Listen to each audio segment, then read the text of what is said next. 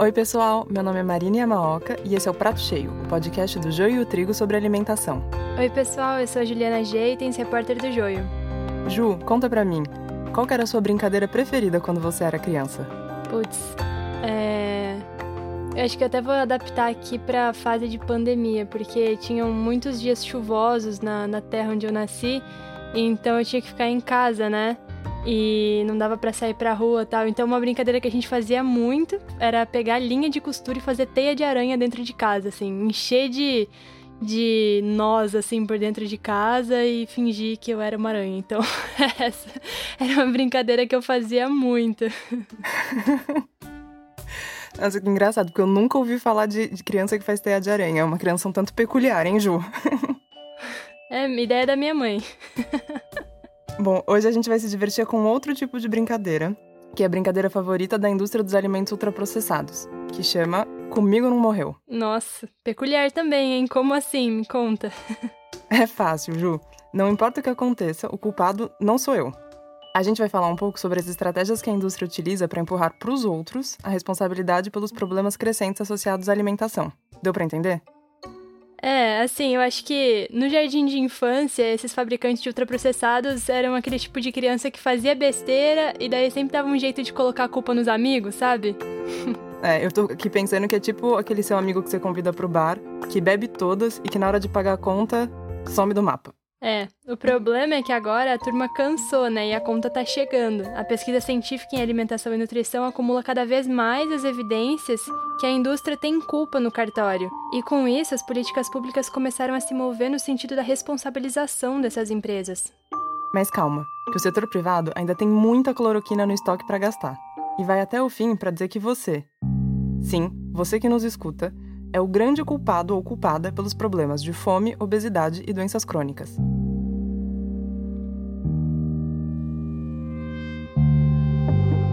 No episódio de hoje, eu e a Juliana vamos falar sobre conflito de interesses, indústria de alimentos e epidemia. Mas calma, esse não é mais um episódio do Prato Cheio sobre os impactos do novo coronavírus na saúde dos brasileiros. A gente vai falar de uma outra doença, com a qual, infelizmente, parece que a gente aprendeu a conviver faz um tempo a gente vai falar aqui sobre uma doença responsável por 168 mil mortes por ano aqui no Brasil. Vocês têm algum palpite? Bom, se pensou em obesidade, acertou. E antes da gente começar o episódio, eu queria fazer uma ressalva muito importante. A discussão que a gente traz hoje não é sobre corpos gordos ou magros. O que a gente quer apresentar mesmo são os detalhes da relação entre doenças crônicas, como obesidade, e o conflito de interesses. O papo é sobre saúde e como ela é impactada por estratégias corporativas da indústria de alimentos. A obesidade é definida como um acúmulo de gordura no organismo que está associado a riscos para a saúde, devido à sua relação com várias complicações metabólicas. Trata-se simultaneamente de uma doença e de um dos fatores de risco mais importantes para outras doenças crônicas não transmissíveis. Mas eu vou deixar a Ju contar pra gente quais são essas outras doenças. Pois é, Marina. Algumas das doenças associadas à obesidade são diabetes, asma, cardiopatias, hipertensão, alguns tipos de câncer, depressão e até infertilidade, acredita?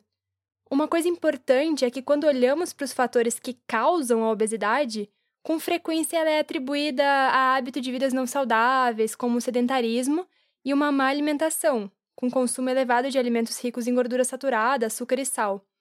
Mas a obesidade também ocorre devido a alterações hormonais, por exemplo, doenças genéticas, e está relacionada a outras questões que podem ser históricas, econômicas, sociais, culturais e políticas. Vai muito além disso. Bom, como a Juliana acabou de explicar, não existe apenas uma causa para a obesidade. No entanto, com a má alimentação representando um dos principais fatores de risco para as doenças não transmissíveis, torna-se fundamental analisar o que vai parar no prato dos brasileiros, e mais ainda, de que forma a indústria alimentícia influencia essa e outras escolhas. E claro, sempre pensando em proteger seus interesses, né? Sin embargo, es llamativo que en los últimos, vamos a decir, ocho o quizá diez años, É impressionante que nos últimos oito ou talvez dez anos a ênfase tem sido mais na atividade física, que é benéfica, mas os elementos estruturais têm sido negligenciados. Voltamos aos famosos elementos estruturais, também conhecidos como determinantes sociais de nossa dieta. Não se come necessariamente o que se quer comer, é uma combinação do que se quer e do que se pode comer, entre outras coisas por causa do custo dos alimentos e também por causa da disponibilidade desses alimentos no espaço físico. Temos uma oferta excessiva de produtos ultraprocessados, de baixo valor nutritivo e elevado índice calórico, e a evidência científica é indiscutível de que esse é o motor fundamental da epidemia de diabetes, obesidade, excesso de peso e doenças crônicas em geral, no México e no mundo. de la epidemia de diabetes, obesidad, sobrepeso y enfermedades crónicas en general en México y en el mundo. Viu só? Não sou só eu e a Marina que estamos dizendo para a gente prestar atenção no que vai parar no nosso prato. Quem acabou de dar o mesmo recado foi o Hugo Ramírez, subsecretário de Prevenção e Promoção da Saúde do México, um país em que a metade das mortes todos os anos está relacionada à má nutrição e doenças crônicas decorrentes dela. Bom, até o final do episódio a gente vai desvendar as artimanhas da indústria dos alimentos ultraprocessados para se eximir dos problemas de saúde. Isso certamente ajuda a criar e proteger essas empresas de políticas públicas que poderiam interferir nos seus negócios. Mas antes, eu e a Marina vamos elucidar três perguntas que talvez já tenham aparecido na tua cabeça desde que a gente começou a falar sobre o aumento da incidência da obesidade. Lá vai a primeira. E aí, então, se existem índices tão altos de obesidade, quer dizer que a gente não tem mais fome no Brasil nem no mundo? Putz, Ju, lê do engano. A fome e a obesidade são dois lados da mesma moeda. Um sistema alimentar que não funciona e que condena milhões de pessoas à má nutrição. Tanto é que no ano passado, a Organização das Nações Unidas para a Alimentação e Agricultura publicou um relatório no qual descrevia o avanço na América Latina de um fenômeno chamado de triplo ônus da má nutrição. É uma mescla do que há de pior. Pensa: fome, obesidade e desnutrição. E isso vem criando um problema de saúde pública cada vez mais grave na região, especialmente para adivinha quem, Ju? Ah, se eu tivesse que chutar, eu diria que a corda sempre estoura do lado mais fraco, viu, Má? Pois é, exatamente. Quem sofre mais com esse triplo ônus da nutrição são os setores mais pobres da população, as mulheres, povos indígenas, população negra e famílias rurais. E falando nisso, vale lembrar, se é que deu para esquecer, que as doenças crônicas decorrentes da obesidade elevam o risco de desenvolver quadros mais graves da infecção pelo novo coronavírus. Ou seja, a corda história de novo do lado mais fraco? É. As populações que já estão em situação de vulnerabilidade social se tornam ainda mais vulneráveis no contexto da atual pandemia de Covid-19. O episódio do Prato Cheio da semana passada explora esse assunto e vale a pena conferir se você quiser saber mais. A gente vai ouvir agora o Dr. Mário Carra, médico endocrinologista e presidente da Associação Brasileira para o Estudo da Obesidade e da Síndrome Metabólica, a ABESO. Ele vai falar um pouco sobre o excesso de peso e obesidade no Brasil. Uh, no Brasil, especificamente, nós temos um crescimento contínuo das pessoas com excesso de peso, quer dizer, não só da obesidade, como também das pessoas com excesso de peso que normalmente caminham para ser uma pessoa que vai ter a doença obesidade e num número muito pequeno que eles conseguem voltar a ter um peso normal.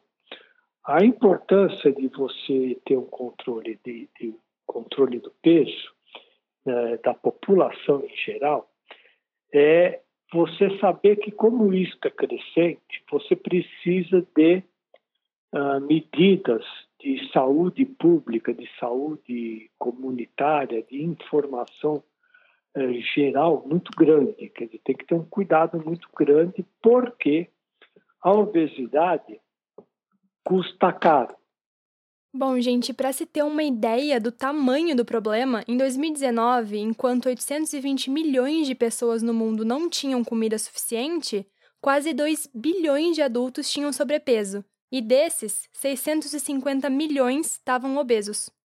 Então, no ritmo atual, a expectativa é de que a obesidade vai afetar quase metade da população adulta mundial até 2030. E isso, pessoal, nos leva a pensar na segunda pergunta. E aí, Marina, qual o impacto de se ter tanta gente obesa e com sobrepeso no mundo? Calma, que para responder essa pergunta eu preciso sacar minha calculadora de investimentos. E ela diz que. Bom, para a economia, o custo da obesidade no mundo é de cerca de 2 trilhões de dólares anuais, algo como 3% do PIB global. Esses dados são do Instituto Global da McKinsey, que também aponta que esse impacto econômico é quase equivalente ao do tabagismo ou da violência armada, da guerra e do terrorismo.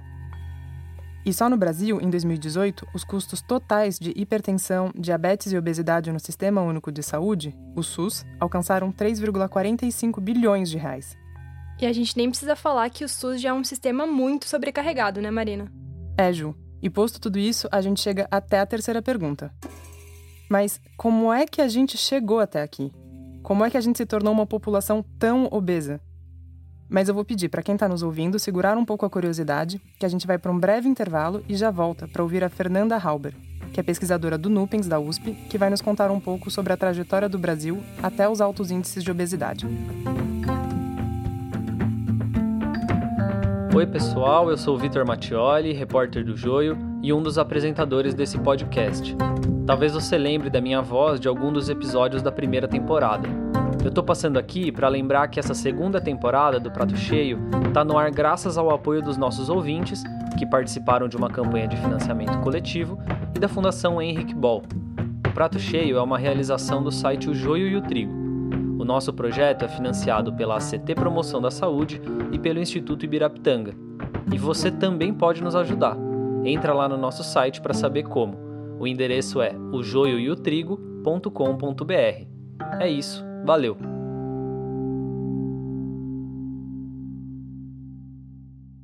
Hoje, mais da metade da população brasileira apresenta excesso de peso e um em cada cinco brasileiros apresenta obesidade.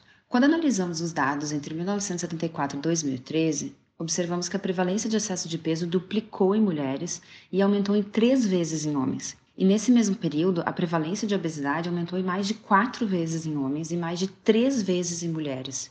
Hoje a gente sabe que as causas desse aumento estão principalmente relacionadas a mudanças do sistema alimentar. O aumento da obesidade na população ele é acompanhado pelo enfraquecimento do consumo das refeições tradicionais, que são baseadas em alimentos in natura e minimamente processados, como o nosso tradicional arroz com feijão, e aumento do consumo de produtos prontos para consumo, que são os alimentos ultraprocessados.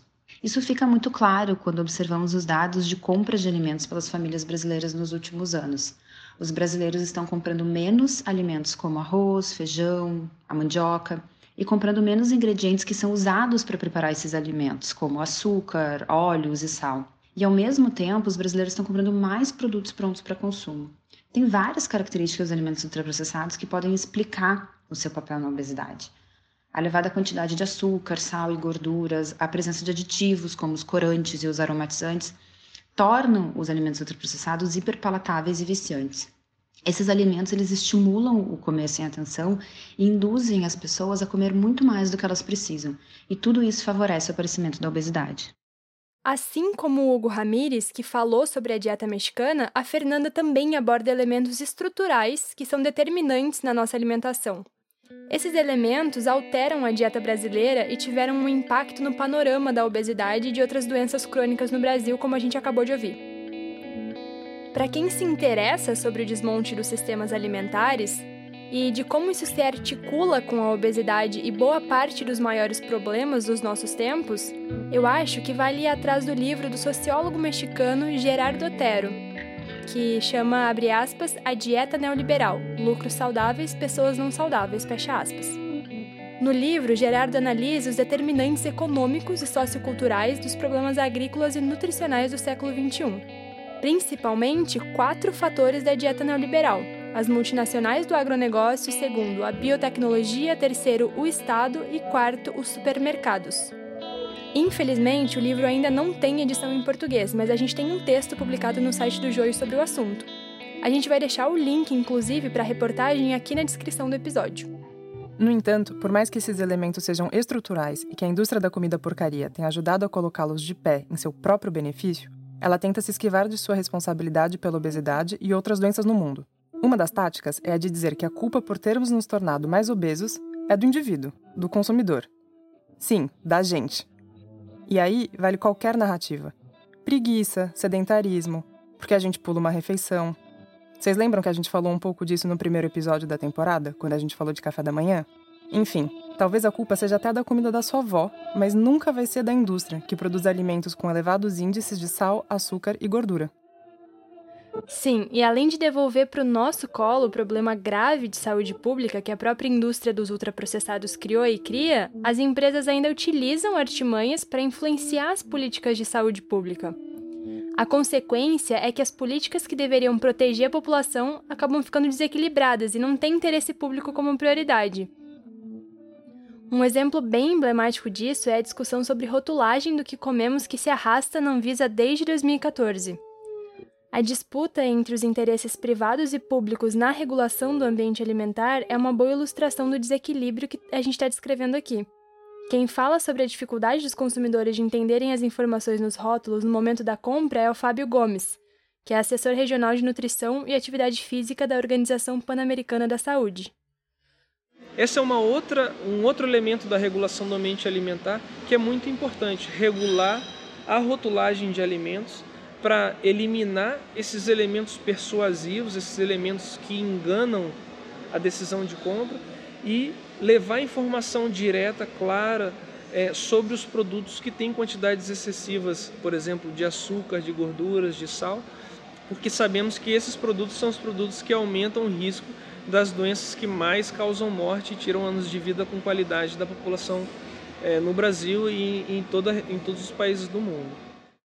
Em sua busca pelo crescimento contínuo dos lucros, a indústria alimentícia pode ter um conflito de interesses inerente aos esforços de prevenção das doenças crônicas, especialmente quando a rentabilidade da empresa depende do alto volume de venda de alimentos ultraprocessados, que são os principais contribuintes para a epidemia de doenças crônicas. E essas tentativas corporativas de moldar políticas públicas de forma que sejam favoráveis às empresas podem se manifestar de diversas maneiras. E porque essa atuação acontece, obviamente, nos bastidores, para que ninguém veja ou saiba de nada, torna-se muito difícil de monitorá-la e de entender também as suas implicações e consequências. Justamente para ajudar a entender de que forma essa influência acontece, a Melissa Mialon, doutora em saúde pública e pesquisadora de conflito de interesses na indústria de alimentos na América Latina, desenvolveu uma estrutura para categorizar a atividade política corporativa da indústria de alimentos, que tenta influenciar as políticas e resultados de saúde pública. Junto a outros dois pesquisadores, ela propõe uma estrutura que destaca algumas estratégias principais. Você consegue imaginar de quais táticas eu estou falando, Ju? Bom, eu consigo imaginar que alguns dos exemplos que a gente pode citar são as informações e mensagens, o incentivo financeiro e até a construção de círculos eleitorais, por exemplo. É, Ju, esses exemplos que você mencionou fazem parte da estrutura que a Melissa criou junto com os outros pesquisadores. Mas, além disso, a indústria dos alimentos também intimida pesquisadores e jornalistas, tentando processá-los quando estes estão fazendo algo que a indústria não gosta, por exemplo. Também criam laços próximos aos formuladores de políticas públicas. Mas quem vai falar mais sobre isso é a própria Melissa. When I finished my masters of food engineering, I went to do an internship with the United Nations and I could see quando terminei meu mestrado em engenharia de alimentos, fui fazer um estágio nas Nações Unidas e pude ver, no mais alto escalão, que as pessoas tinham provas do que é bom ou não para a saúde em termos de alimentação. Mas como há uma forte interferência das corporações, e que nem sempre é diretamente das corporações, às vezes é através dos cientistas que elas pagam, por exemplo, ou de certas organizações que defendem a influência que a empresa tem. Então, a evidência que temos na nutrição nem sempre se traduz em política e não beneficia o público porque a indústria não quer que o público saiba tudo sobre os alimentos que comemos. Portanto, a questão da alimentação adequada e saudável é altamente política, muito mais do que apenas baseada em evidências. Highly political, much more than than just uh, based on evidence. Bom, um exemplo emblemático no Brasil do uso de algumas estratégias mencionadas pela Melissa é o da construção do Guia Alimentar Brasileiro de 2014 e a dificuldade que a gente tem por aqui de abandonar aquela antiga pirâmide dos alimentos. Você está falando daquele famoso desenho em que a gente tem os carboidratos na base da pirâmide e lá em cima tem os açúcares e gorduras? Porque eu confesso que eu acho esse desenho um pouco confuso. Me dá a impressão de que os alimentos mais importantes são os que estão no topo e que a gente deveria priorizar açúcar e gordura na nossa alimentação, quando na verdade é o contrário, né? Exatamente, Marina. E a pirâmide tem algo a nos contar sobre a obesidade, sabe? ela se tornou um símbolo de um paradigma alimentar que separa tudo por nutrientes e que é um ícone de uma ideia que demandou com fracasso que as pessoas se tornassem especialistas da própria comida.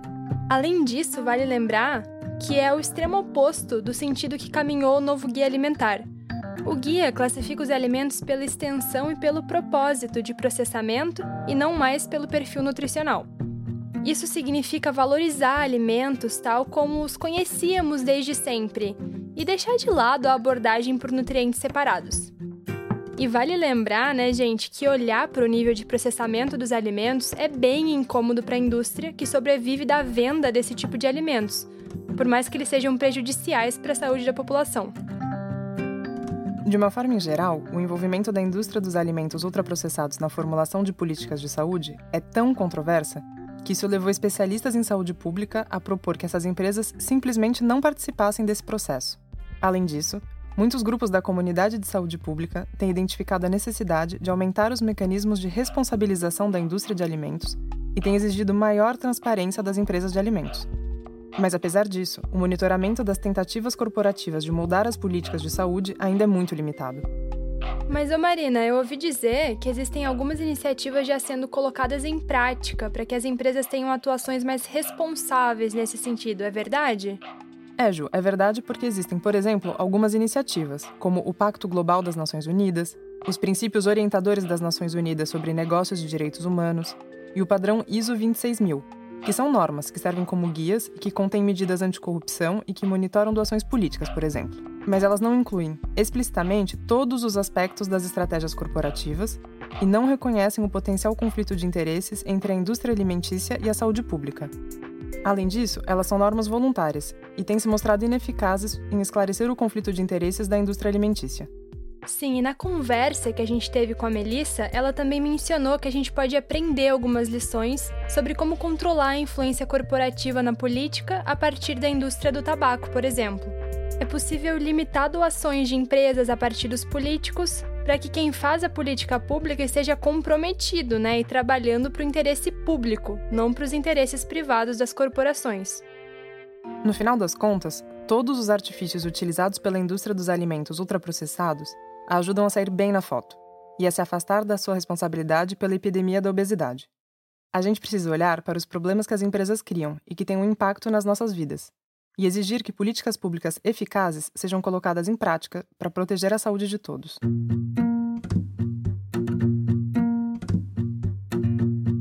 Bom, pessoal, esse episódio chegou ao fim, mas antes da gente se despedir, queria deixar uma recomendação aqui para vocês.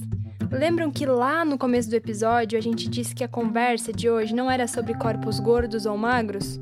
A gente realmente não falou nada disso no episódio, mas não significa que a conversa sobre o que é a gordofobia não seja importante, tá? Na verdade, é essencial que o assunto seja debatido de forma ampla para que a gente possa desconstruir certos padrões que vão muito mais além da estética. Mas eu vou deixar alguém que tem mais propriedade do que a gente falar sobre o assunto. Para isso, a gente separou um trecho de uma entrevista com Alexandra Gurgel, jornalista e fundadora do movimento Corpo Livre, na qual ela explica o que é gordofobia e quais são os problemas em relação à mesma.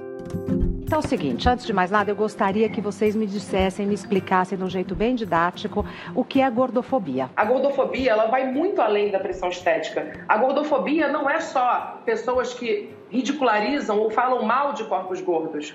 A gordofobia é quando você não tem acesso, é quando você simplesmente não consegue passar numa catraca de ônibus ou você não consegue comprar uma roupa numa loja, você não consegue nem ir para entrevista de emprego, mas nem contratam as pessoas gordas. Uhum. Então assim, a gente tem toda uma questão de que pessoas gordas elas são marginalizadas e desumanizadas. É muito além de ser bonito ou ser feio. O nosso movimento não é um movimento de sentir bonito, mas a gente precisa lembrar que a gente pode, que a gente é também.